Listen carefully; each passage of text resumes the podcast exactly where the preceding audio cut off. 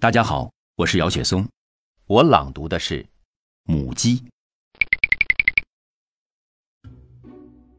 我一向讨厌母鸡，听吧，它由前院嘎嘎到后院，由后院再嘎嘎到前院，没完没了，并且没什么理由。讨厌。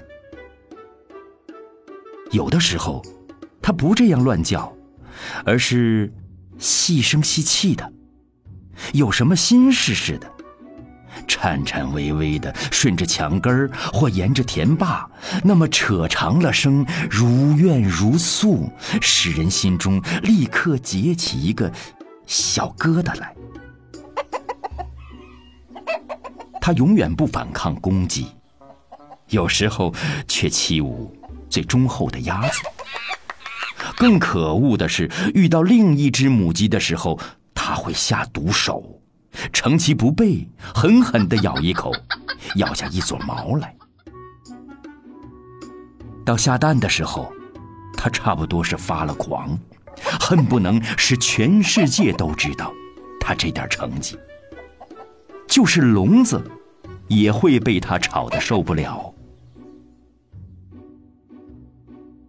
可是，现在我改变了心思。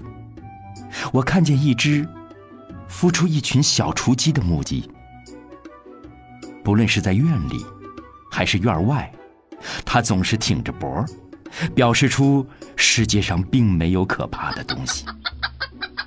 一个鸟飞过，或是什么东西响了一声，它立刻警戒起来，歪着头听，挺着身儿预备作战，看看前，看看后。咕咕的警告鸡雏，要马上集合到他的身边来。发现了一点可吃的东西，他咕咕的紧叫，啄一啄那个东西，马上便放下，让他的儿女吃。结果，每一只鸡雏的肚子都圆圆的下垂，像刚装了一两个汤圆似的。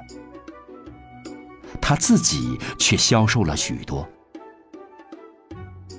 倘若有别的大鸡来抢食，他一定出击，把他们赶出老远，连大公鸡也怕他三分。他教鸡雏们啄食、掘地、用土洗澡，一天不知教多少次。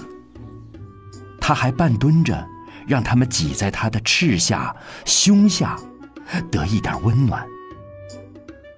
他若伏在地上，鸡雏们有的便爬在他的背上，啄他的头或别的地方，他一声也不哼。在夜间若有什么动静，他便放声啼叫，顶尖锐，顶凄惨，无论多么贪睡的人都得起来看一看，是不是有了黄鼠狼。他负责、慈爱、勇敢、辛苦，因为他有了一群鸡雏。他伟大，因为他是鸡母亲。一个母亲，必定就是一位英雄。我不敢再讨厌母鸡了。